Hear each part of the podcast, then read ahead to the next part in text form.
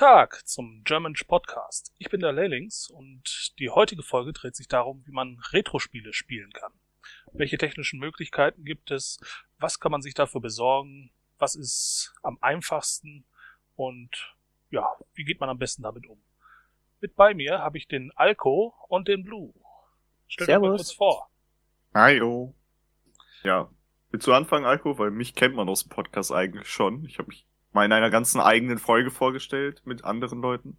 Oh mein Gott, der ganz eigene Folge. Nee, so einen Luxus habe ich nicht gehabt. Ich war jetzt zwar auch schon mal einmal dabei bei diesem Podcast. Ich bin so ein Germensch-Urgestein, also mit mir gibt's erst Germensch so ungefähr und so alt wie ich klinge, so lang spiele ich schon. Dementsprechend habe ich noch viele alte Konsolen, spiele die regelmäßig und gerne und so weiter und dass ich hier so ein bisschen was zu beitragen kann. Ja, das hoffe ich auch. ich begrüße euch und ich bin der Leylings. Ich bin quasi frisches Blut im German-Team. Und ich konnte mich das eine Mal nicht vorstellen, weil ich da doch durch Arbeit und Co. verhindert war. Aber jetzt bin ich ja da und ich bin so wie Dorian und Stormson damals nach der ESA zu German gestoßen und unterstütze jetzt auch hier das Podcast-Team und auch in anderen Bereichen. Ja, was habt ihr zwei denn so letzt, die letzten Tage, die letzten Wochen erlebt? Worüber ihr sprechen. Irgendwas Besonderes im Speedrun geschehen, aufgetaucht oder selber was geschafft? Außer arbeiten? Wem sagst du das? Keine Ahnung. Ich glaube, das kennen die meisten Zuschauer, äh, Zuhörer gar nicht. Arbeiten ist sehr selten. Ja gut, bei mir ist so, ich äh, habe für die ESA eingereicht äh, das wunderschöne alte DOS-Spiel Crystal Caves, wo ich immer wieder dann am Üben bin, dass meine Zeit in Ordnung ist, weil noch haben sie es weder angenommen noch abgelehnt. Das wird dann nächstes Wochenende dann entschieden. Und dann muss ich halt schauen, dass ich eine gute Zeit habe, wie ich da, also das äh, zocke ich dann jetzt in letzter Zeit regelmäßig. Ja, Neben Arbeit und allem. Da drücken wir dir doch die Daumen. Jo. Ja. Ich hoffe, du gibst dann die Notizen auch raus, wenn du angenommen wirst, damit wir uns mit dir vorbereiten können. Oder für dich vorbe über dich vorbereiten. Ich weiß nicht, wie man das jetzt sagen würde. ja, nee, also im Prinzip ist äh, der Run an sich relativ eindeutig, aber ja, ich äh, gebe da mal Notizen raus und sowas, damit äh, jeder weiß, worum es geht. Was ist das? Was ist das? Oh, die jungen Kinder. Ja. Da hätte man jetzt eine super Brücke rüber ins Thema, aber äh, noch nicht. Ja, genau. Nicht. Aber, aber die können wir noch nicht schlagen, weil ich hatte, ich habe jetzt auch noch irgendwas, was ich halt gerne erwähnen wollte, nämlich ich muss leider alle Leute dazu bewegen, Tunic zu spielen. Ich habe das jetzt seit äh, Anfang letzter Woche angefangen zu spielen und ich ich liebe dieses Spiel und ich muss jedem sagen, dass es spielt ist. Es ist sehr, sehr super. Das war der Rabe mit dem roten Schal. Ne? Nein, nein, nein, das war, das ist, ähm. Das ist Runik. Nein, das, nein, das war, wie hieß das Spiel? Ich weiß, welches du gerade meinst. Death Door? Äh, Death, das war Death Store, genau, das war Death Store. Tunic war dieses Spiel mit dem kleinen süßen Fuchs, der aussieht wie Link. Ah. Und oh, das, ein Fuchs. ja, das ganze Spiel ist halt eine Mischung aus einem Zelda-like und Dark Souls. Also, äh, man hat schon schwierige Bosse, aber trotzdem auch so Zelda-mäßige Dungeons, wo du halt Items findest. Du hattest mich schon bei Fuchs. Ja, ich weiß. Habe ich, hab ich bei auch. vielen. Und man muss halt sagen, man darf sich nichts zu diesem Spiel großartig ansehen, weil die Besonderheit gerade in dem Spiel ist es, dass du einfach in die Welt geworfen wirst und die, die Sache wie eine Anleitung während des Spiels findest. Also, du lernst während des Spiels eigentlich erst wirklich das Spiel und nicht mal alles, weil vieles in kryptischer Sprache geschrieben ist und nur so Textteile. Was richtig super ist für dieses Spiel. Also, ich kann es nur empfehlen. Ich kann es wirklich nur empfehlen. Also alles, was man sich vorher anschaut, ist ein Spoiler. Ja, basically schon, ja. Ja, hast du ja bei einigen Spielen. Spiritfarer zum Beispiel ist auch so ein Spiel. Informier dich vorher gar nicht, spiel es einfach, geh durch die ganzen Emotionen durch und dann hast du auch Spaß am Spiel. Ja. Ich habe leider da das Ende gesehen. Ja. War nicht so gut. Ist aber trotzdem ein traurig schönes Spiel. Ja, ist wirklich ein traurig schönes Spiel. Und auch wieder so ein Indie-Spiel, ne? Also mm. irgendwie sind es immer die Indie-Spiele, die Emotionen und alles herausreißen und nicht so die großen AAA-Titel. Naja, die Emotionen bei FIFA lassen wir mal beiseite. die, die ja die Controller-Produktion ankurbeln.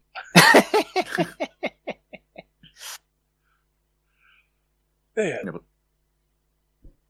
Ja, momentan ist ja auch ein, ein großes Thema bei German das aktuelle Event, was momentan, während wir diese Aufnahme aufnehmen, ähm, läuft. Unser Running Knights. Ja, die laufenden Ritter. Genau. Sorry, ich, ich muss das jetzt eindeutschen. Wir sind German, hier muss alles auf Deutsch sein. Nein, Spaß beiseite. Ja, Running Knights, äh, unser RPG-Event, unser eigenes. Ich krieg leider wegen meiner Arbeit gerade so fast gar nichts davon mit, weil ich den ganzen Tag verschlafe, wenn abends los muss. Aber ich habe den Anfang gesehen, der schon sehr, sehr witzig war.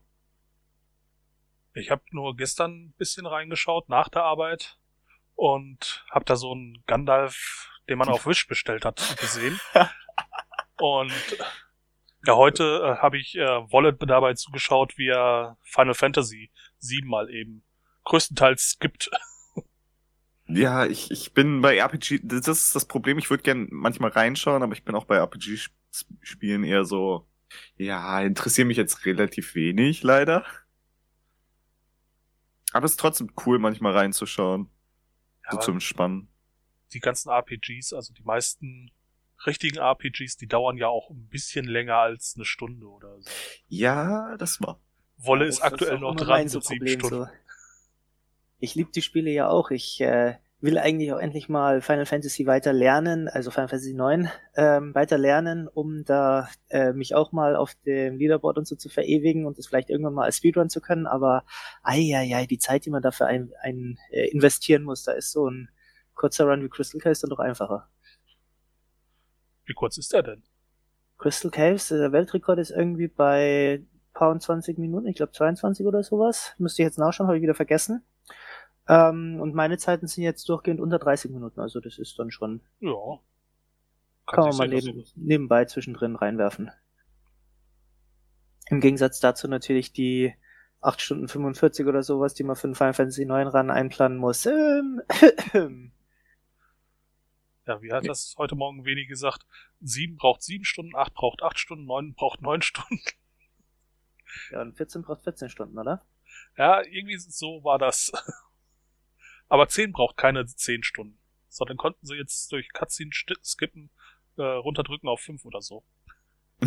da fällt mir jetzt auch wieder so ein really, really longathon von vor ein paar Jahren ein, wo, wer war denn das? Ich glaube, das war, äh, ich glaube, das war FF12 irgendwie sowas, äh, wo der Run, der da gezeigt worden ist, 24 Stunden und 30 Minuten oder sowas angesetzt war. Und da war dann, bevor es losgegangen ist, im Intro die Frage so, und hier ein paar Leute haben Fragen äh, zu dem Schedule. Ähm, die eine Sache ist, warum ist dieses andere Spiel in zwei Blöcken aufgeteilt? Weil der Runner während seinem 36-Stunden-Run schlafen muss. Und die andere Frage ist, warum ist Final Fantasy XII in zwei Blöcke aufgeteilt? Ja, weil Horaru nicht mit Runs über 24 Stunden zurechtkommt. Wow. Jo. Auch eine Möglichkeit, damit umzugehen. Genau. Äh, was hatten wir heute? Äh, ein Run, der dauert, da ist der Weltrekord bei 5 Stunden 35. Das hatten wir heute Morgen, weil wir auch im Chat auf den, äh, darauf zu sprechen kamen. Das war ähm, muss mich kurz nachgucken. Irgendwas mit Spider. Spider-Man? nee, nee. Spider Ride of the Shrouded Moon. Der geht 5 Stunden 28 Stunden, äh, 528 Stunden, 10, äh, 16 Minuten und 44 Sekunden. Ha. Jo. Komischerweise gibt's nur einen Runner. Warum nur?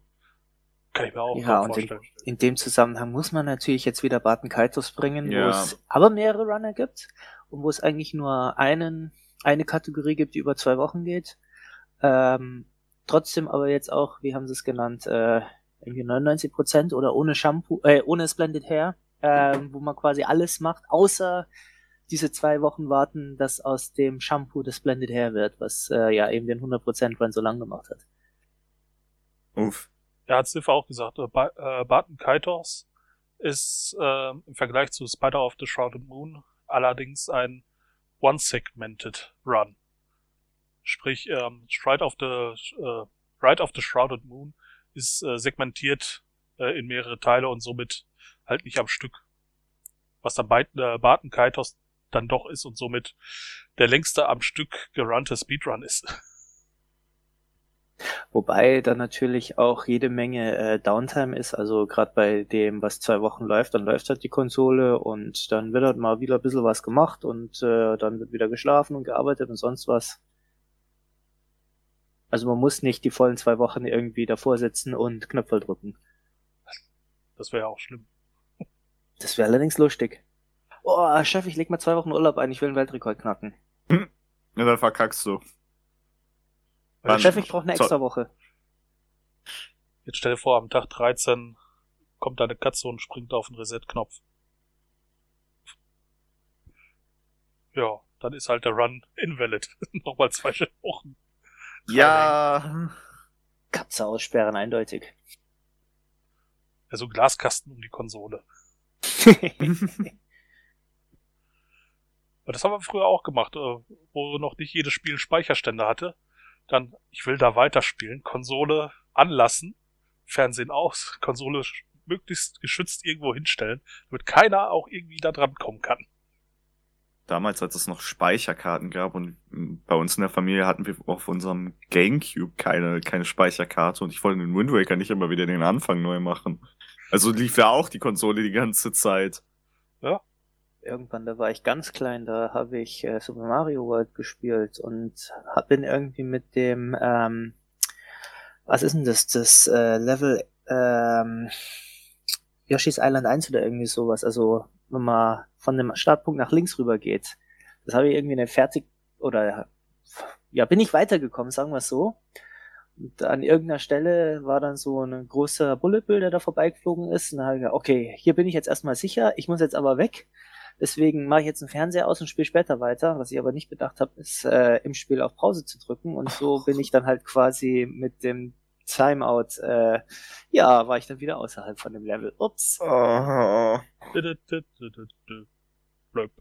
Ja, da war ich zu klein. Ja.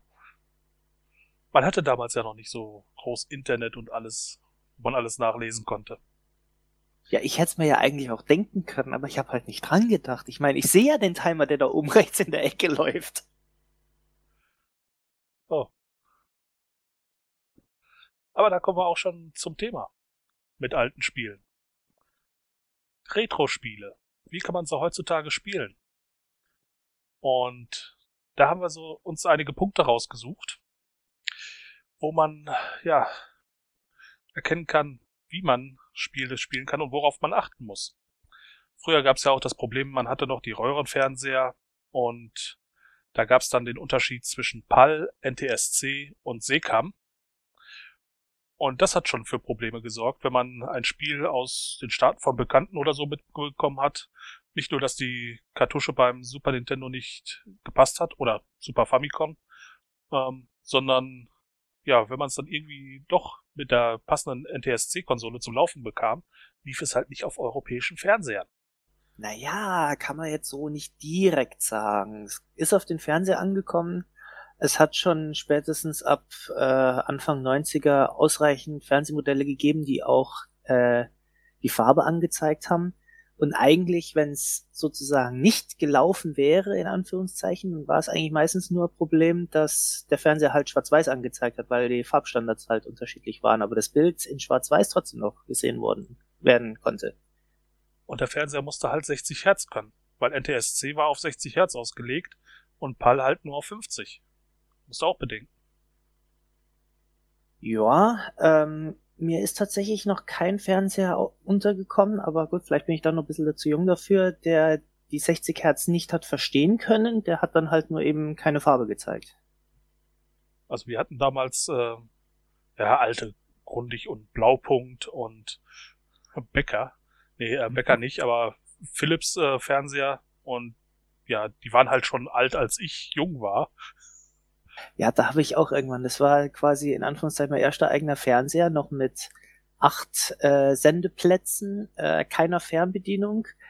Und da, wenn man den Super Nintendo angeschlossen hat, dann musste man das natürlich über RF machen und da hat man dann irgendwie das Bild an der einen Stelle gefunden und der Ton war irgendwie ein paar Megahertz daneben, also konnte ich nur ohne Ton spielen. Auch nicht schön. Ja. Ich finde es ich finde es gerade ein bisschen witzig, dass ihr natürlich voll von sehr alten Geräten spricht, wo das natürlich noch das größere Problem war. Der Witz ist eigentlich, dass wenn man eine Nintendo-Konsole besessen hat, bis, glaube ich, zur Wii, das immer noch das Problem war, dass selbst die Wii immer noch zwischen PAL und NTSC sehr unterschieden hat. Also, äh, ich sag mal so, ähm, selbst, selbst da war noch das große Problem, wenn du Spiele irgendwoher anders hattest, dass die geregionlocked waren und du nichts damit anfangen konntest. Ja, das hast du aber ja. teilweise noch viel später auch noch gehabt. Also wenn ich mir hier die DS anschaue, die oben in meinem Regal liegen, ja. äh, der japanische kann die englisch oder deutschen Spieler auch nicht spielen. Ja, aber Region Lock ist ja was anderes. Ähm, PAL, NTSC und SECAM sind ja nur die Verarbeitung der analogen Bildsignale von einem analogen Gerät zu einem analogen Fernseher. Mit HDMI ähm, hat sich das ja dann schon erledigt. Das Bild und Ton wird äh, übertragen. Nur jetzt, wie man zum Beispiel beim Super Nintendo hat, dass Module anders sind oder halt Region Lock auf Wii und PS3 und hast du nicht gesehen, äh, Konsolen, äh, dann da war, das ist ja noch ein ganz anderes Problem, was man ja beachten muss, wenn man sich alte Spiele holen will.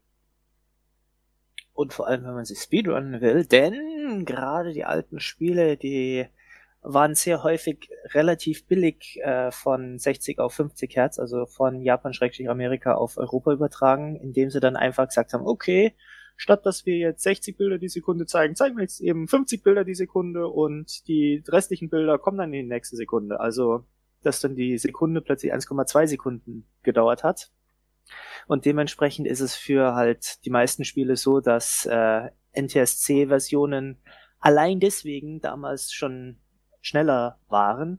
Es gibt ein paar lustige Ausnahmen, wo dann sich die Macher gedacht haben, hm, eigentlich sollten wir das hier ein bisschen äh, schneller machen für jetzt den langsameren Fernseher, dann haben sie es aber überkompensiert und dann läuft dann tatsächlich das Spiel auf PAL etwas schneller als auf NTSC, einfach weil sie irgendwie 150% beschleunigt haben statt nur 120% oder sowas.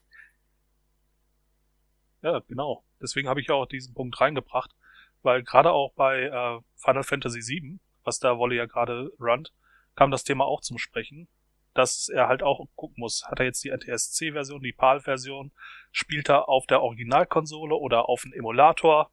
Also eigentlich ist dieser Run prädestiniert für diesen Podcast.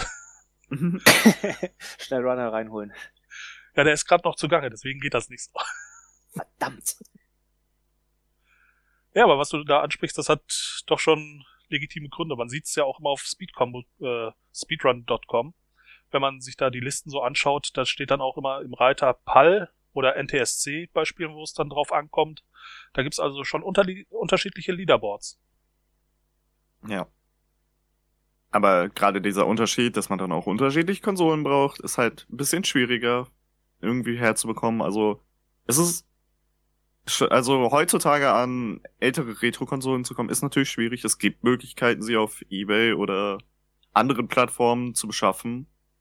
Aber naja, der, meistens zahlt man für eine gute Konsole doch noch ein bisschen Geld.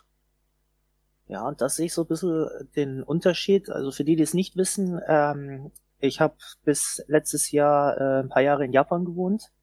Und da ist es tatsächlich so, dass es noch sehr, sehr einfach ist, an so äh, alte Super Famicoms, Famicoms und so weiter zu kommen. Ähm, da gibt's tatsächlich Second-Hand-Läden, die haben davon, ich sag mal, Berge.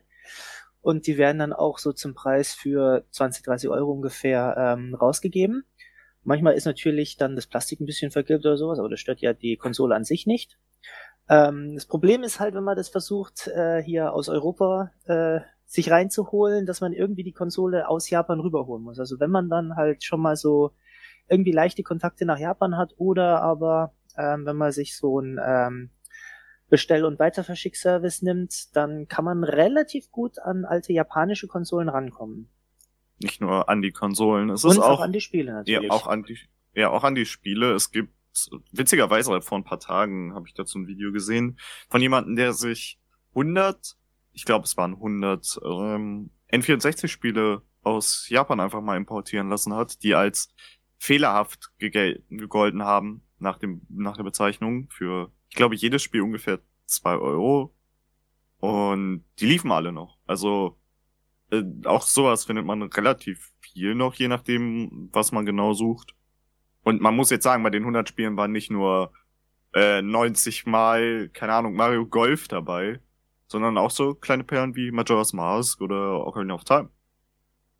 Kleine Perlen. Ja, die, die habe ich auch für äh, gar nicht so teuer. Ich weiß jetzt gerade nicht mal, wie viel die gekostet haben, aber ähm, die im Secondhand-Laden in ordentlicher getesteter Qualität, ohne hier irgendwie fehlerhaft oder sonst was zu sein, waren glaube ich auch nur so irgendwie 10, 20 Euro Ocarina mhm. und Majora's. Ja, ich habe hier in der Nähe ähm, in Siegburg einen Laden, der ja, der kauft Konsolen und Spiele an und verkauft sie auch wieder. Und auch noch ähm, andere Kram, Warhammer-Figuren etc. Halt so ein Gaming-Shop, aber nicht einer von der großen Kette, sondern ein einzelner. Und da, ja, kommt halt auch äh, drauf an, was für ein Titel das ist. Ne? Also so ein Mario Kart kostet dann auch schon mal mehr als ein, ja, was nehmen wir jetzt? Ein, ähm, wie heißt der nochmal? Plop. Wo du, ähm, ne, Plonk hieß das Spiel. Mit dem Typen, der seine Hände und Füße wirft. Genau. Äh. So ein Rotzupf, äh, einer mit einer roten Kappe, wo Augen dran sind, gelber Körper, der Arme und Beine wirft als Waffen. Ich glaube, das ich war bin, Plonk. Ich nee, bin das Spiel zu jung. ja, ich bin halt mit NES und Super Nintendo aufgewachsen. Und da war ich halt schon in der Schule.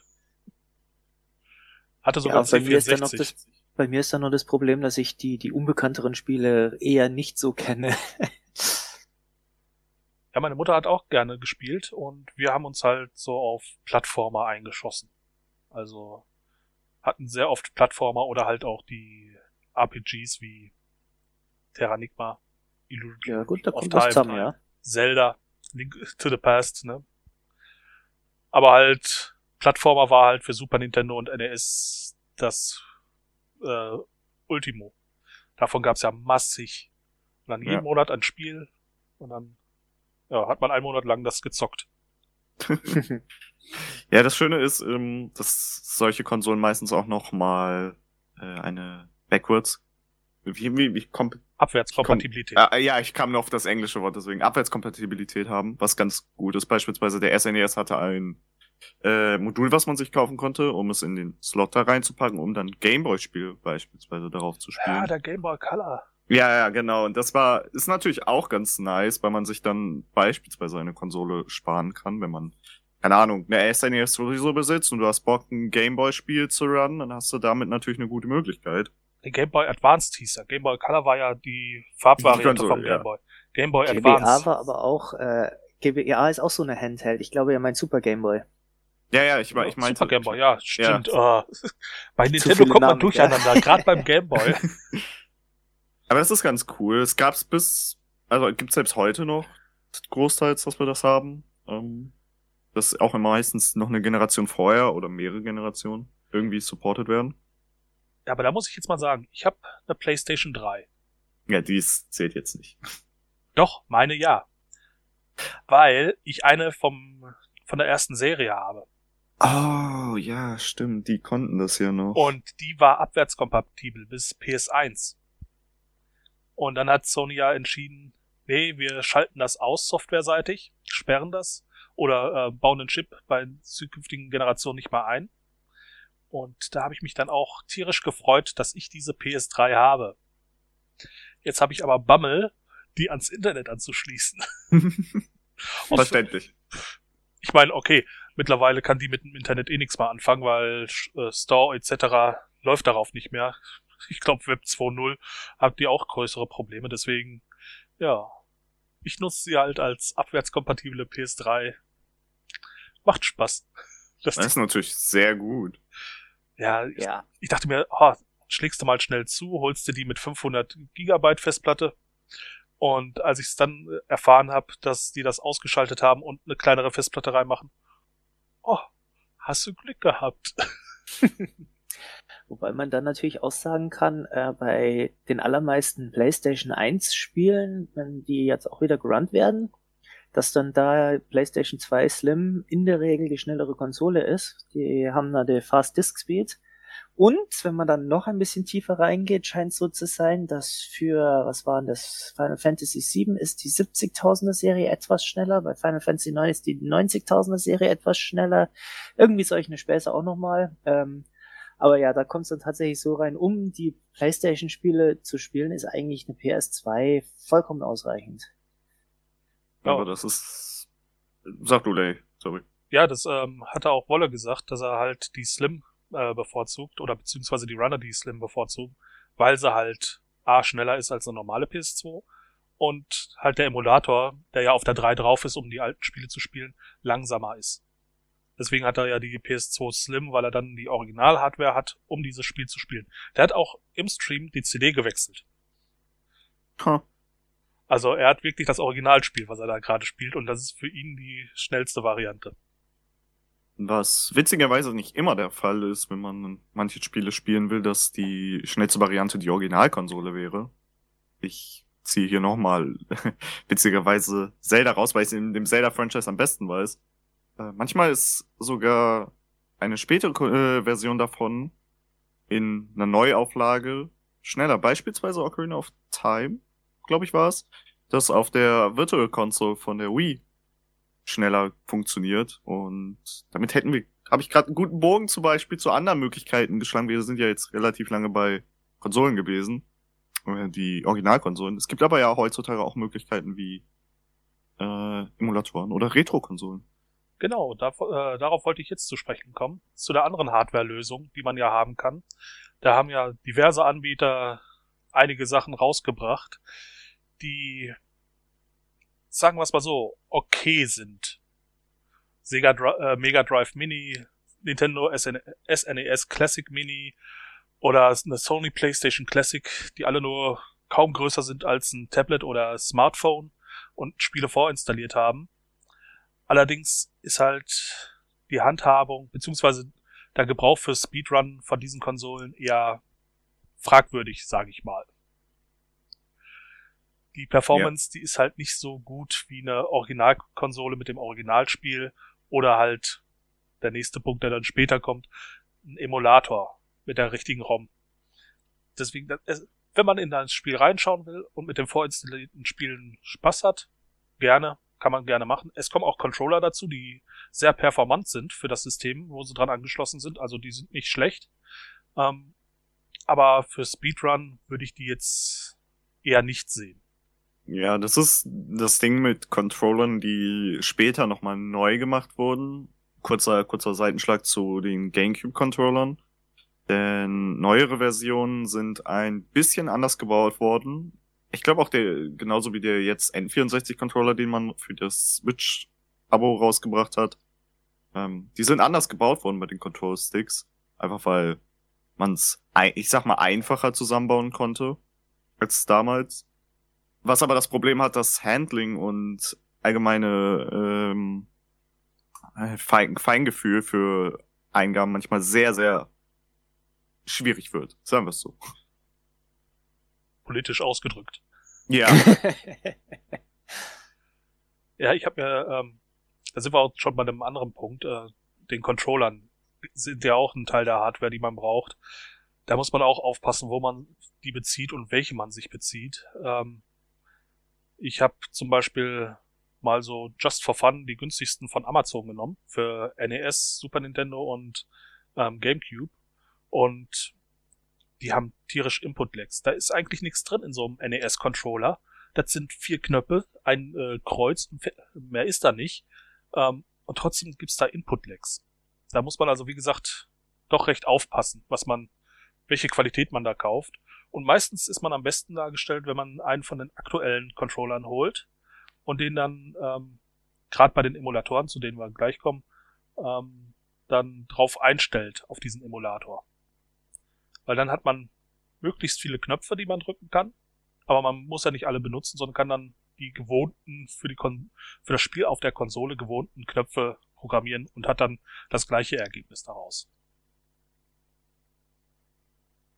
man muss halt vielleicht auch sagen, dass sowas, man kann sich auf Input-Lag einstellen. Für manche Leute ist das ja so, dass sie sich witzigerweise heutzutage auf diese Input-Lags eher als normal ansehen und wenn sie dann die richtige Hardware bekommen, verwirrt sind, was witzig ist.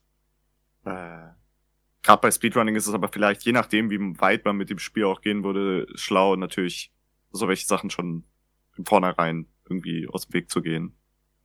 Sagen so, yo, ich hole mir lieber, ich guck, dass ich wirklich eine Konsole ohne Input-Lag und die beste Version im Bestfall kriegen kann. Natürlich, wenn man jetzt sagt so, hey, ich will das Spiel für nebenbei run und es ist mir nicht so wichtig, auf dem Leaderboard zu sein, sind natürlich so Retro-Konsolen oder auch Controller, die so einen ganz leichten Input haben. Sie sollten nicht plötzlich zwei Sekunden Input-Lag haben, das wäre schlecht.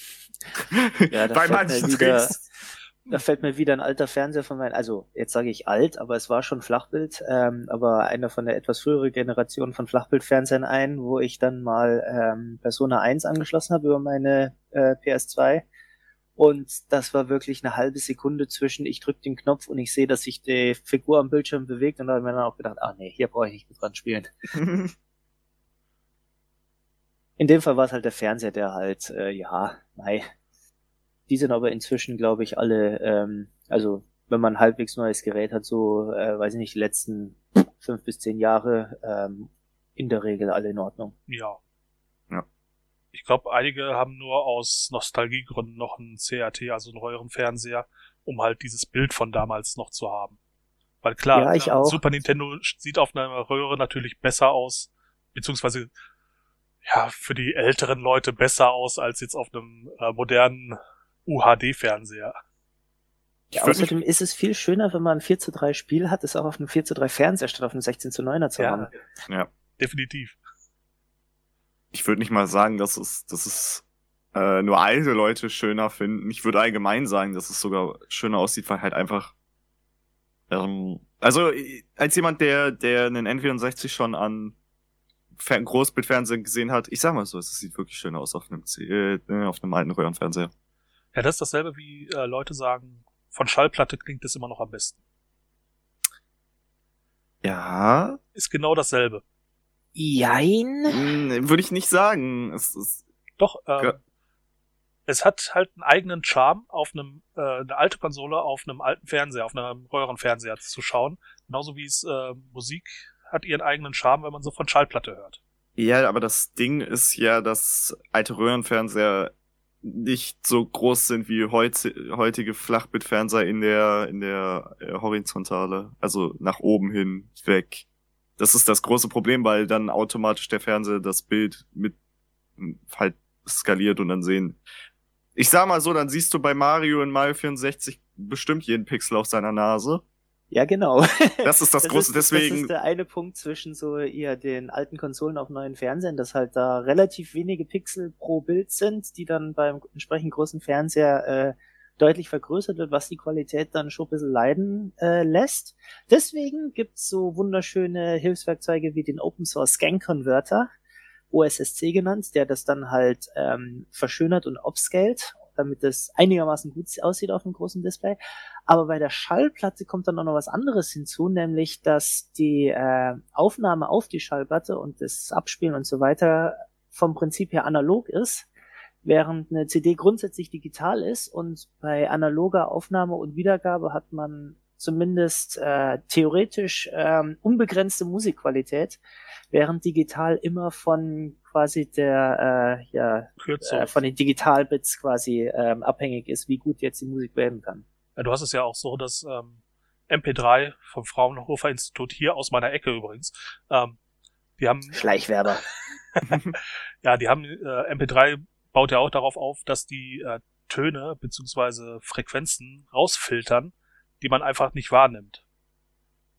Und dementsprechend wird halt aus einer Wave-Datei, die noch sehr viel Inhalt hat, dann halt eine MP3, die nur ein Zehntel so groß ist. Und genau. das ist halt diese Digitalisierung auch. Die hat halt aus dem vollen Hörspektrum dann was Kompakteres gemacht. Und ich sag mal auch für bestimmt 90 Prozent aller Anwender ist ja auch dieses digitale komprimierte MP3-Format schon vollkommen in Ordnung. Und es gibt dann halt einige, die äh, ja ganz besonders tiefes Erlebnis vom Ton haben wollen und dann sich auch die entsprechend großen Lautsprecher kaufen. Und da ist dann halt vielleicht dieser kleine 2% Unterschied dann plötzlich hörbar, bemerkbar und macht halt was aus dann. So kommen wir aber nochmal zurück zu den Retro-Konsolen. Ähm, Ach so, wir sind jetzt nicht bei Schallplatten. Nee, nee, wir sind bei den Konsolen immer noch. Ähm, ja, auch Nachteile von diesen Konsolen ist, dass man halt auf Spiele begrenzt ist, die drauf installiert sind. Beim Sega Me äh, Mega Drive Mini sind es zum Beispiel 42 Spiele und beim Super Nintendo Classic Mini sind es nur 21. Allerdings, wenn man im Internet mal rumschaut, gibt es auch Hacks, die die Möglichkeit bieten, dass man da doch äh, andere Spiele noch drauf spielen kann. Aber da muss jeder selber wissen, was er damit macht. Ja. So geplant ist es nicht. Aber es gibt etwas, was man sich selbst zusammenschustern kann oder durch einen Freund. Und das ist ein RetroPie. Es gibt diesen kleinen ähm, Einplatinencomputer, äh, der heißt Raspberry Pi, ist jetzt in der vierten Generation und doch recht, recht, richtig leistungsstark. Und da kann man sich quasi eine Konsolenemulation drauf installieren und diese dann mit ROMs bestücken, also sprich den Spielen, ähm, den reinen ähm, Datendateien von den Spielen, um diese dann auf dieser, diesem Einplatinencomputer zu spielen. Der ist so groß wie ein Smartphone, so dick wie zwei, drei Smartphones übereinander und auch recht portabel. Man kann den über HDMI anschließen und ist eigentlich eine gute Möglichkeit, wenn man etwas kleines Portables haben will, um dort möglichst seine alten Spiele noch drauf spielen zu können und rumzugehen und ja, hast du nicht gesehen. Und er läuft halt auch mit modernen Controllern, wie zum Beispiel dem Xbox Elite Wireless oder der, dem sehr beliebten Sony DualShock 4 äh, Wireless Controller. Ja, aber da ist halt das Problem, man braucht ein bisschen Kenntnis in dem Gebiet, um die wirklich ordentlich hinzukriegen. Ähm, hat man die hingegen nicht, ist, ist es auch möglich. Es gibt diverse, ich sag jetzt mal Kickstarter-Projekte, die den Ansatz ein bisschen weitergegangen sind und gesagt haben, hey, wir nehmen uns jetzt halt äh, eine Art wie ein RetroPie, modifizieren den noch selbst ein bisschen und bringen halt Konsolen raus, die die Original-Hardware auch abspielen können und das über den Weg dann zu lösen. Also es gibt in dem Sinne auch die Möglichkeit, sowas äh, ohne Kenntnisse irgendwie in die Hand zu kriegen. Ja, dazu Oder kommen, kommen wir auch noch später. Ah. Ähm, das ich gesehen in der Liste. Äh, ja, der RetroPie, das ist halt ein bisschen Programmieren. Ähm, man muss nicht selber löten oder was zusammenstecken, aber man muss, sollte doch schon ein bisschen Ahnung von der Materie haben, von dem ja. technischen Zeug. Aber ich habe ihn zum Beispiel privat auch und ich bin vollkommen damit zu, äh, zufrieden. Der hat einen Upscaler drin, äh, eigenen, also auf der Softwarebasis. Und der läuft recht flüssig. Ich hatte halt nur Input-Lags mit diesen billigen Controllern. Aber mit dem ähm, Pro-Controller, den ich leider nur mit Kabel verbinden kann, ähm, von der Switch, läuft das super. Dementsprechend, ja, für kleine Bastler ist das doch eine sehr gute Lösung. Allerdings momentan auch nicht, weil die Boards sind recht teurer, äh, teuer geworden. Wegen, ja, ihr kennt es ja selber. Chipknappheit und so, die trägt noch ein paar Früchte, was das angeht. Wenn man überhaupt ein Board bekommt. Genau, das Grün der, der Boards fehlt. Die Farbe Grün ist ausgegangen. genau. Spaß. So. Wow. Aber der RetroPie ist ja auch nur ein Emulator äh, auf einem eigenen PC quasi. Und so kommen, kommen wir jetzt schon zum nächsten Punkt. Emulatoren. Und da gibt's ja sehr viele bekannte, die DOS-Box zum Beispiel. Oder ähm, jetzt im Super Nintendo-Bereich SNES 9X oder Bishawk. Oder halt, wenn man eine Switch hat, kennt man auch schon Emulatoren. Vom ähm, GameCube, Mega Drive, NES und Super Nintendo hat die Switch ja auch die äh, Emulatoren selber im Shop drin. Für lau. Mm. Da muss ich kurz korrigieren. Es ist bis jetzt nicht äh, nur eigentlich der N64, die SNES e und NES, GameCube und äh, andere Nintendo-Konsolen sind da nicht mit behalten. Nee, aber Mega Drive war das doch. Äh, ja, die Mega Drive gab's auch noch. Schon. Genau, sagte ja. Mega Drive, äh, N64, Super Nintendo und NES. Dann habe ich GameCube gerade irgendwie zwischendrin gehört. Habe ich, glaube ich, statt äh, N64 gesagt. Ach so, ja, okay, gut. Ja, wie gesagt, Nintendo, da kommt man eh durcheinander. PlayStation ja. ist einfach besser. PS1, 2, 3, 4. Bei der Xbox ja, weiß ich auch nicht. Ist jetzt die One die erste, die 360 oder was? Äh, S? Ja, das ist. Aber die One ist doch X-Bone. X-Bone, ja. Oh. Aua. Das tut weh. Der tat weh. Warum? Ey, so habe ich das Ding immer schon genannt. Steht auch überall. Das ist der Witz daran. Ja, genau. X-Bone. Aber kommen wir zurück zu dem Emulatoren. Ja, das ist so ein Thema, ich glaube, da haben die meisten eine Ahnung von, wenn sie Retro-Spiele spielen wollen, weil wenn man halt sucht, wie kann ich ein Retro-Spiel spielen? Meistens in, kommt Emulatoren. Jetzt ist halt die Sache so, Emulatoren sind so zweischneidiges Schwert für gerade auch Speedruns, weil zum einen manche Leaderboards verbieten sie auf jeden Fall, weil Emulatoren wie sie wie sie manche Spiele mit manchen Spielen umgehen, sagen wir es so, nicht sie emulieren sie nicht perfekt und gerade bei so Top-Zeiten, wenn der Emulator zum Beispiel schneller sein kann, ist es natürlich ein unfairer Vorteil für manche. Die andere Sache ist halt, du brauchst halt die ROM und da ist, an so eine zu kommen, ist dann wieder, hm, muss man mal gucken.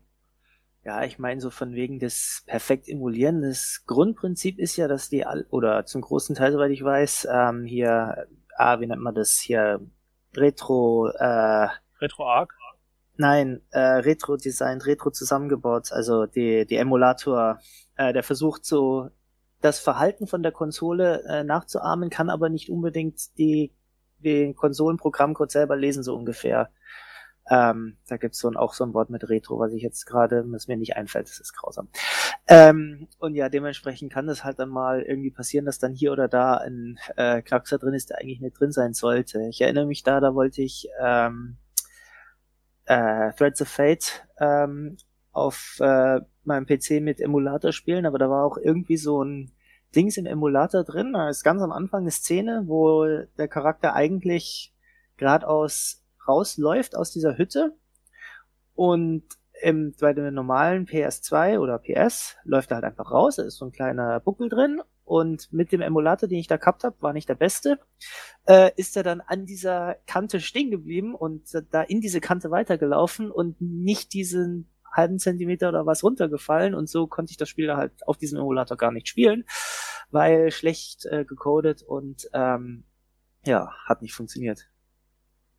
Ja, man sieht es ja auch ab und zu mal auf Events, dass so ein Emulator einfach mal abstürzt. Jo. Weil er halt einen Buffer Overflow oder sonst was kriegt und dann einfach, ja, hängen bleibt. Was natürlich nicht so gut ist. Ich muss mal ganz kurz, wir haben hier eine Liste mit den meisten Emulatoren offen und ich muss die ganze Zeit auf den PSP Emulatornamen gucken, der einfach pss, pss, pss, ist und ich die ganze Zeit pss, pss, pss, pss, pss, von so Katzen denken muss. Ja. Ist aber PPSSPP. Ja, ich, ich, ich muss halt, das ist, ja, ich muss da gerade die ganze Zeit dran denken. Das Mia legt dich wieder witzig. hin. Mia ist meine Katze. Wir haben die Katzen angelockt von den Leuten. Ja. Super. Ja, gut, dass hier keine ist. Ja, aber bei Emulatoren auch, es gibt was man auch bedenken muss, es gibt nicht für jede Konsole einen Emulator, auch wenn es meistens so wirkt, aber gerade vor allem Xbox-Konsolen besitzen, zu meines Wissens nach, bis jetzt überhaupt kein Emulator. Es wird an einem geschraubt, soweit ich weiß, für die, für die erste Xbox. Aber da zum Beispiel hast du wirklich halt nichts. Ja, bei Nintendo bist du da eher, dass du was findest, was irgendwie läuft. Bei PlayStation bis zu, ich glaube, die PlayStation 3 hat keinen Emulator, aber ich, da bin ich mir jetzt auch nicht sicher. Also ich habe jetzt auf die schnelle PS1 und PS2 gefunden. Ja, ja, die, die sind bekannt, aber bei PS3 bin ich mir, glaube ich, ist sicher, dass da keiner gut existiert. Ja, aber ich bin mir. Es gibt ja auch so Programme wie RetroArch, die mehrere ähm, Emulatoren ja. in sich vereinen. Da kann ich ja mal gucken, ob ich da einen PlayStation Control äh, Emulator drin finde. Ich weiß auf jeden Fall, während du schaust, äh, auch wieder von Final Fantasy IX, ähm, dass Emulatoren grundsätzlich für den Speedrun erlaubt sind, aber nur bestimmte, in bestimmten Einstellungen, mhm. die dann vor dem Run auf dem gleichen Video auch einmal gezeigt werden müssen, um zu zeigen, dass es auch wirklich die richtigen Einstellungen sind, nicht, dass der sonst einen unerlaubten Vorteil gegenüber der Konsole selber hätte. Ja, das ist aber auch wieder von Leaderboard zu Leaderboard unterschiedlich. Genau, genau. Dass manche Leaderboards sagen, okay, wir lassen diesen einen Emulator zu, manche sagen überhaupt nicht, manche sagen, Captain, das okay, wenn du bis zu dieser Zeit kommst, darfst du den Emulator benutzen, kommst du höher, ist es wieder verboten. So, also man muss da dann wirklich drauf achten, bei, wenn man das Spiel runnt und wirklich aufs Leaderboard möchte, ob überhaupt die ob das erlaubt ist. Bei Events ist es nochmal ganz anders, wenn man vor Ort ist. Manche Events sagen so, ja, wir nehmen keine Emulatoren-Runs an. Ähm, ich weiß jetzt gerade nicht, ich glaube, die ESA macht es unter anderem. Nicht annehmen oder annehmen? Äh, nicht annehmen. Ich bin mir aber nicht sicher. Ich hätte jetzt gedacht, dass die ESA es äh, annimmt, wenn es äh, von der Community als Ganzes anerkannt ist und GDQ nicht, aber ich habe ehrlich gesagt noch nicht versucht, ein äh, Emulator-Spiel äh, zu submitten, von dem her kann ich mich auch täuschen. Also deins, äh, Alko, glaube ich auch mal gehört zu haben, dass AGDQ da eher ja, ich war mir nicht sicher, ob es ESA oder AGDQ war. Weil die deswegen. haben halt auch die Mittel und die Konsolen da stehen. Und ESA mhm. nicht so unbedingt. Gerade wenn du mit sowas ankommst wie Atari Lynx. Ja, ja. aber ähm, PS2 hat RetroArch ähm, drin, aber PS3 nicht. Und nochmal kurz zu RetroArch. RetroArch ist halt nicht ein Simulat äh, Emulator, sondern äh, ähm, ein Programm, welches quasi ein eigenes Betriebssystem in sich ist, was dann äh, die unterschiedlichen Emulatoren ausführen kann. Das heißt, wenn man sich unsicher ist, welche man äh, nehmen soll, kann man äh, RetroArch nutzen und sich dann da seinen passenden raussuchen und dann mal durchtesten. Weil hat für äh, unterschiedliche, zum Beispiel für Super Nintendo mehrere Emulatoren drin, die man dann testen kann, was am besten für einen läuft. Es ist halt auch, äh, der Vorteil von Emulatoren ist auch, die sind am günstigsten. Die sind ja. ähm, größtenteils unter der GPL äh, lizenziert, das heißt, die gibt's eh kostenlos. Und es ist halt der schnellste Weg, um sowas zu machen. Äh, man muss höchstens seinen Controller einrichten in der äh, Software und halt die ROMs einpflegen. Und ja, das war's dann schon. Dann kann man schon loslegen. Und was Emulatoren auch haben, das ist ja auch auf der Switch auf äh, deren Emulatoren, man kann Safe States setzen, um Sachen zu üben. Sprich, ähm, vor einer schwierigen Passage kann man Safe State setzen dann diese Passage ähm, machen. Und wenn man dann failt, lädt man wieder diesen Safe State und versucht es nochmal und so kann man immer wieder versuchen und quasi zurückspulen. Einige Emulatoren haben auch eine Rückspulfunktion drin. Also da gibt's schon einiges, was schön ist. Und im, ähm, als Beispiel jetzt mal A Link to the Past auf einem Super Nintendo Emulator, wie zum Beispiel SNX 9X oder Bisshawk, da, die kann man auch mit einem Tracker verknüpfen, wenn man zum Beispiel Randomizer-Runs gerne macht, äh, die dann automatisch die Items, die man dann sammelt, tracken. Also es gibt schon einige Nettigkeiten, einige Gimmicks, die man mit solchen Emulatoren ähm, generieren kann, die einem das Spielen doch schöner machen können überhaupt ist dann bei dem ganzen Thema, was du schon sagst, hier Randomizer, da sind wir schon gleich in dem ganzen Gebiet ROM-Hacks, was ja quasi alte Spiele nehmen, ähm, die den Code darin so leicht verändern, um quasi ja es schöner, es cooler, es sonst noch irgendwas zu machen. Also einerseits ähm, dann neue Level, die dann zum Beispiel besonders schwierig sind, so äh, Kaizo Mario ROM-Hack-Style zu machen. Andererseits, wie schon gesagt, Randomizer, das anstatt dass, äh, weiß ich nicht, der Hammer in genau dieser Truhe ist, der Hammer irgendwo in einer von zehn Truhen sein könnte und die Sachen, die in den anderen neun Truhen sind, dann auch zufällig verteilt sind. Ähm, was halt bei vielen Leuten dann auch diesen Spaß an den alten Spielen hier äh, nochmal deutlich erhöht. Also gerade zum Beispiel äh, Pokémon, da haben wir schon bei einigen Events jetzt äh, Randomizer gesehen, die auch ähm, so gespeedrun worden sind. Äh, einfach weil, ja gut, man kann zwar das Normalspiel in Anführungszeichen so wunderschön jetzt durchspielen, aber mit diesen Möglichkeiten vom ROM-Hack kann man sich dann quasi jedes Mal äh, etwas Neues äh, quasi erzeugen. So ein Nasslocke, ne? Hm? Nuzlocke, das kann man natürlich auch mit äh, den normalen Pokémons an sich machen, aber Nuzlocke auf einem Randomizer hat nochmal eine ganz andere Qualität. Hm. Und Blue hat ja Erfahrung mit Randomizer. ja, ein bisschen. Also Emulatoren sind da ziemlich gut für. Man muss jetzt sagen, ist gerade bei beispielsweise den äh, GameCube und N64 Randomizern, da kann man auch seine Main-Konsole, beispielsweise wie eine Wii, äh, Softmon und darüber spielen, das geht auch. Aber natürlich ist ein Emulator immer noch mal ein bisschen schöner, sieht auch gerade in Streams bei da Emulatoren das Bild äh, dann im Hintergrund auch noch mal ein bisschen verbessern oder verbe äh, besser machen können. Schöner aus im Stream, als wenn man die Originalkonsole anschließt. Muss nicht immer der Fall sein, aber. Tut mir leid, Blue, dass ich das jetzt nochmal anspreche. Aber hattest du nicht gesagt, ähm, als du deinen Wind Waker Run hattest, hattest du mhm. ja Probleme mit dem Briefe verteilen? Ja. Weil du es auf dem Emulator gespielt hast, hast du gesagt? Nein, habe ich nicht. Ich habe es nicht. Äh, habe ich es damals noch auf dem Emulator? Ja, stimmt. Ich habe es auf dem Emulator gespielt. Stimmt jetzt. Und deswegen war der ja. dir zu schnell. Ähm, und deswegen hast du es nicht so hinbekommen nee, wie sonst. Nee, das ist nicht ganz richtig. Der der Grund, warum ich es nicht hinbekommen habe, zum einen muss sagen, äh, für die Leute, die es nicht wissen, in Moonraker gibt es ein Minispiel, was darin besteht, einfach Briefe reinsortieren. Aber der die Zeit ist ziemlich knapp bemessen und die Anzahl an Briefe sehr hoch.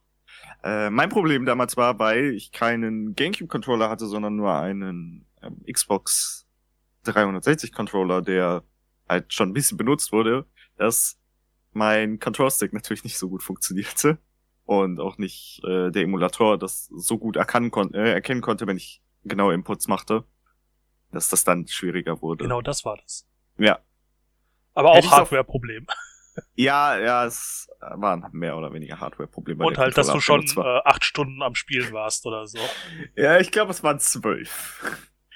Ja, aber wo, wenn wir gerade noch dabei sind bei Emulatoren, man muss halt sagen, ein großer Vorteil für viele Emulatoren ist halt, dass sie im Hintergrund immer weiter geupdatet werden. Beispielsweise Dolphin, der bekannteste, glaube ich, von den Nintendo-Emulatoren, wird immer noch geupdatet. Und kommt, glaube ich, jede Woche ein neues Update in der Beta raus. Von daher, ja, das ist halt auch ganz cool. Also es wird immer noch dran gearbeitet. Während man bei Emulatoren wie beispielsweise auf der Switch, ja, da kriegt man fast kein Update so mehr. Ja, das ist halt Nintendo, die dahinter hocken und nicht eine ja. freie Community. Ja, das ist halt, also natürlich hat man mit Emulatoren auf Konsolen immer noch mal ein bisschen äh, das Glück, weil die, man kriegt halt direkt Emulator und Spiel, beispielsweise wie jetzt die Switch-Emulatoren. Hingegen muss man auch sagen, dass manchmal die Emulatoren, die die Publisher wie Nintendo rausbringen, nicht gleich besser sind, was man gesehen hatte zum Beispiel bei dem Release des N64-Emulator, ja. wo Ocarina of Time, also ja, ja, da, das war eine Katastrophe für sich. Deswegen sind ja auch diese ähm, Mini-Konsolen, die wir vorher angesprochen hatten, nicht so gut. Da wird ja auch eher drauf emuliert, weil es ja reine Software ist, die da abgespielt wird und keine ROMs reingesteckt werden. Und die kann halt auch nicht weiterentwickelt werden. Deswegen ist so ein Emulator auf dem PC doch schon was Netteres.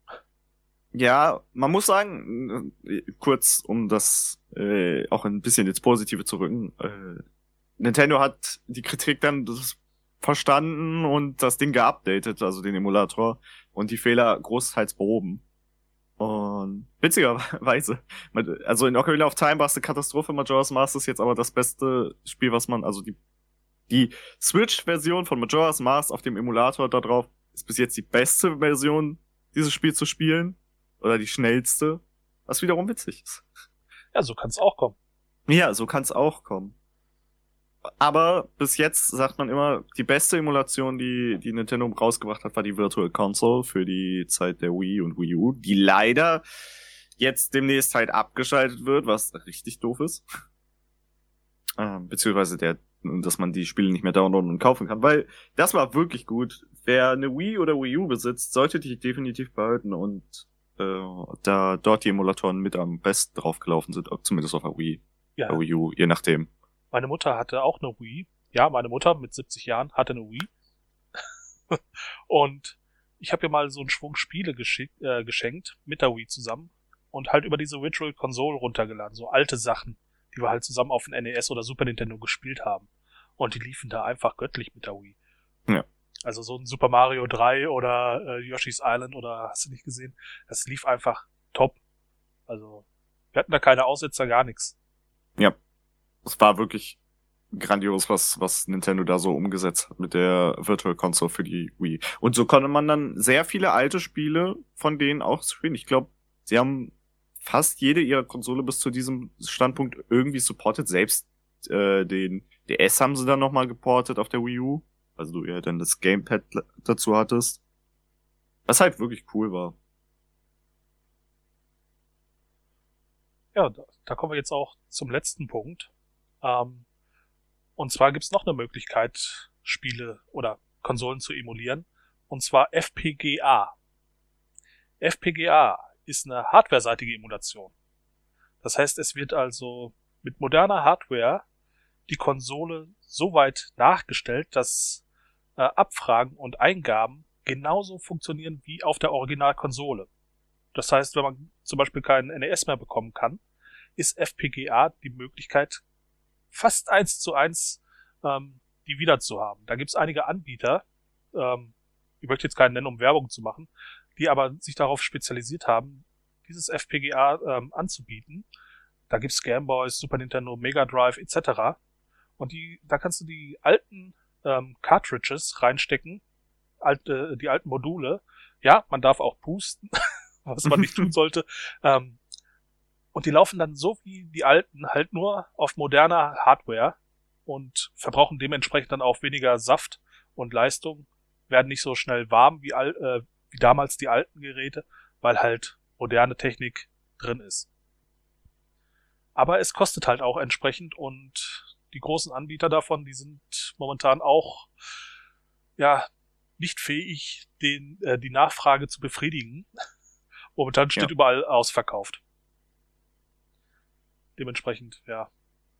Es ist eine Möglichkeit, wenn man was ordentliches haben will und an die original alte Konsole nicht mehr rankommt, sich was zu holen, aber momentan sieht's halt schlecht aus.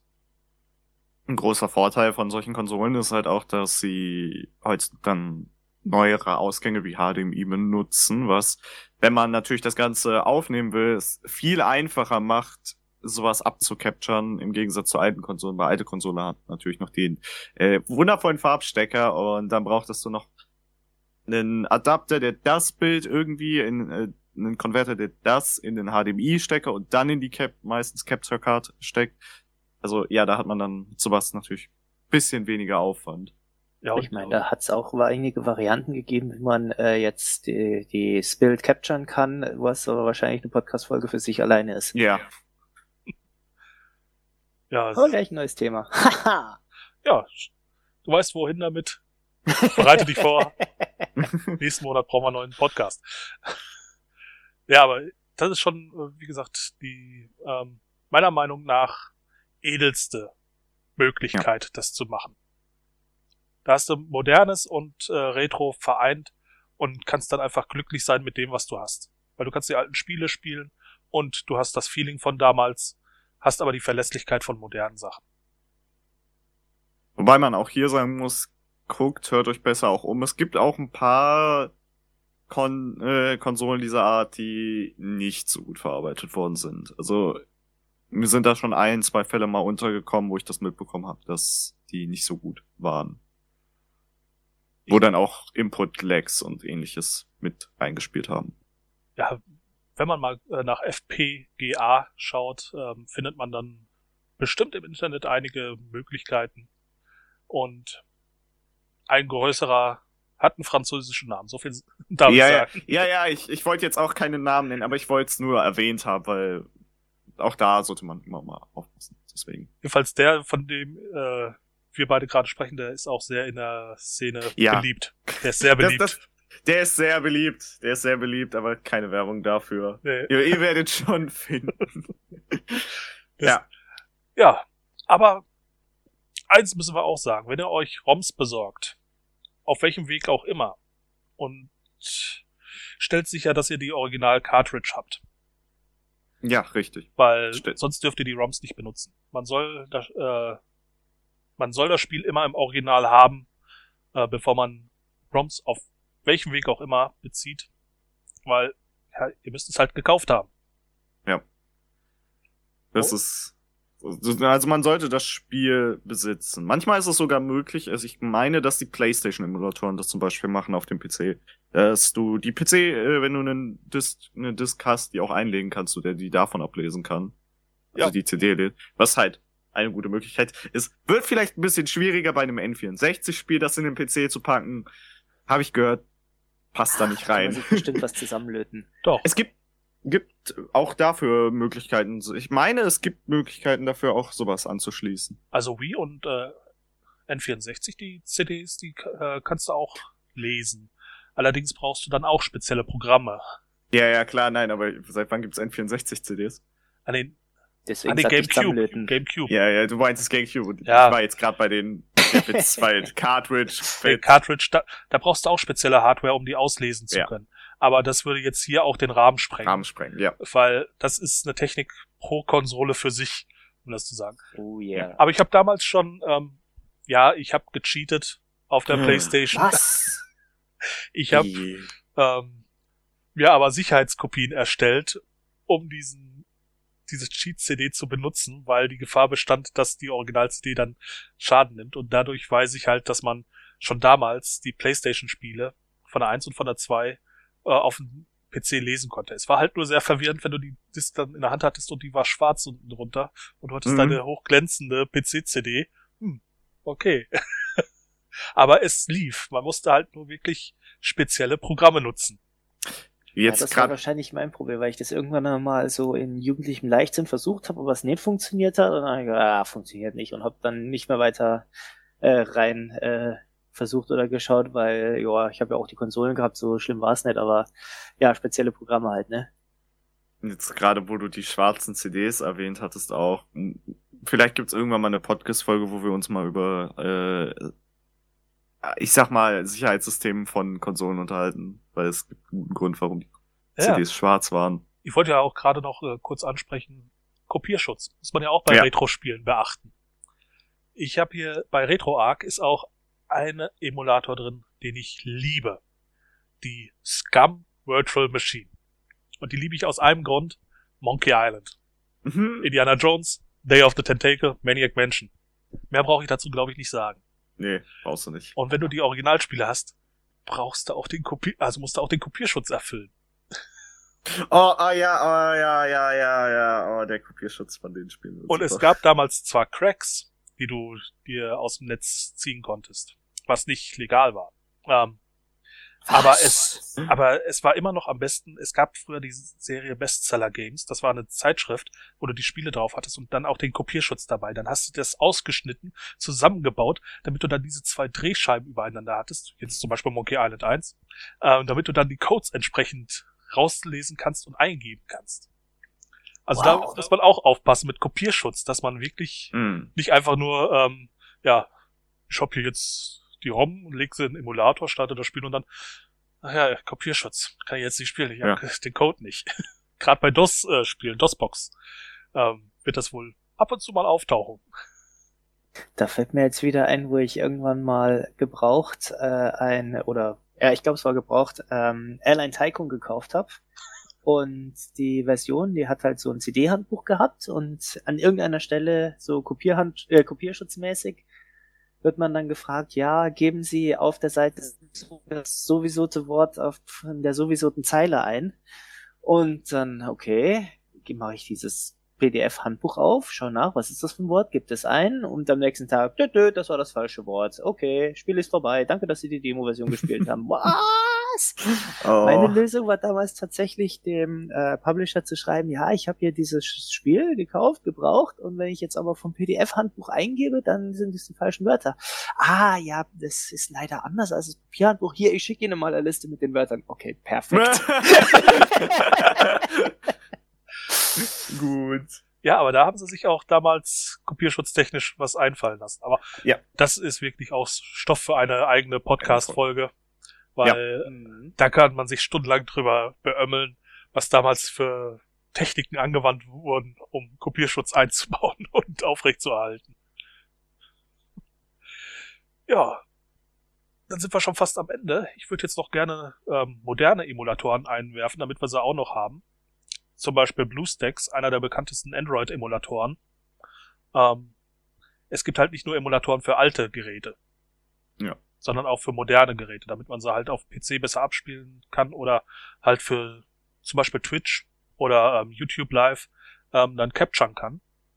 Ja, und äh, was ja auch noch so ein Haupteinsatzgebiet von vielen Emulatoren ist, dass man auch die neueren Spiele testen kann, also äh, Frame für Frame schauen kann, wie mit welchen Inputs, die vielleicht gar nicht menschlich möglich sind, äh, kriege ich die aller, aller schnellstmögliche Zeit raus. Ja. Und halt auch, um ja, Spielmechaniken zu umgehen oder auszutesten. Genau. Also Emulatoren sind doch sehr weit verbreitet und wenn man Bock drauf hat, kann man sich gerne da stundenlang einlesen und stundenlang rumtesten, bis man den passenden gefunden hat. Aber es, wenn man danach googelt, dann findet man schon einen Haufen von Tipps und Tricks und ähm, How-to-Seiten. Da wird keiner auf der Strecke gelassen und man kann auch fast jeden Speedrunner fragen, hey, welchen Emulator benutzt du? Die werden alle irgendeine Antwort geben können. Ja, Wahrscheinlich. Aber wir haben, glaube ich, auch ziemlich gut gezeigt, dass es, dass die unterschiedlichen Arten, wie man Retro-Spiele noch spielen kann, äh, unterschiedliche Vor- und Nachteile natürlich haben. Also von daher, jeder der Wege, die wir euch heute gezeigt haben oder erzählt haben, ist für irgendeine Möglichkeit bestimmt oder für, für jeweiligen Anwendungszweck gut oder ähm, perfekt dem eigenen Moralverständnis vereinbar. Einfach so. Es kommt drauf an, wie viel will man investieren. Genau. Was sind die eigenen Ansprüche und wie einfach will ich's haben. Und da gibt's verschiedene Möglichkeiten, ob nun ein Emulator, eine Mini-Konsole, ähm, eine ähm, Retro-Konsole, also eine alte, die man sich dann besorgt, oder halt eine moderne FPGA-Konsole. Es ist jedem selbst überlassen und es gibt für jeden auch einen Platz in der Gaming-Welt. Ja. Alko, dein Schlusswort? Schlusswort? Oh mein Gott, da habe ich mir überhaupt keine Gedanken gemacht. ja, so ist Alko. ja, genau. Einfach reinsetzen und schauen, was passiert. Nee, äh, ja. Es gibt wunderschöne, äh, wund viele Möglichkeiten, diese wunderschönen Spiele alle zu spielen. Ähm, ja, ich kann nur äh, allen raten, sich die Möglichkeit zu suchen, halt auch die am besten zu einem passt. Ähm, für mich ist es halt jetzt das Sammeln von alten Geräten. Da habe ich eine schöne Sammlung unter meinem Fernseher und ja, ja, so geht's halt, ne? Ja. Ja. Okay, dann danke ich euch beiden, dass ihr dabei wart bei diesem äh, Podcast. Und man hört sich bestimmt bald wieder beim German Speedcast. Bye. Ciao, ciao.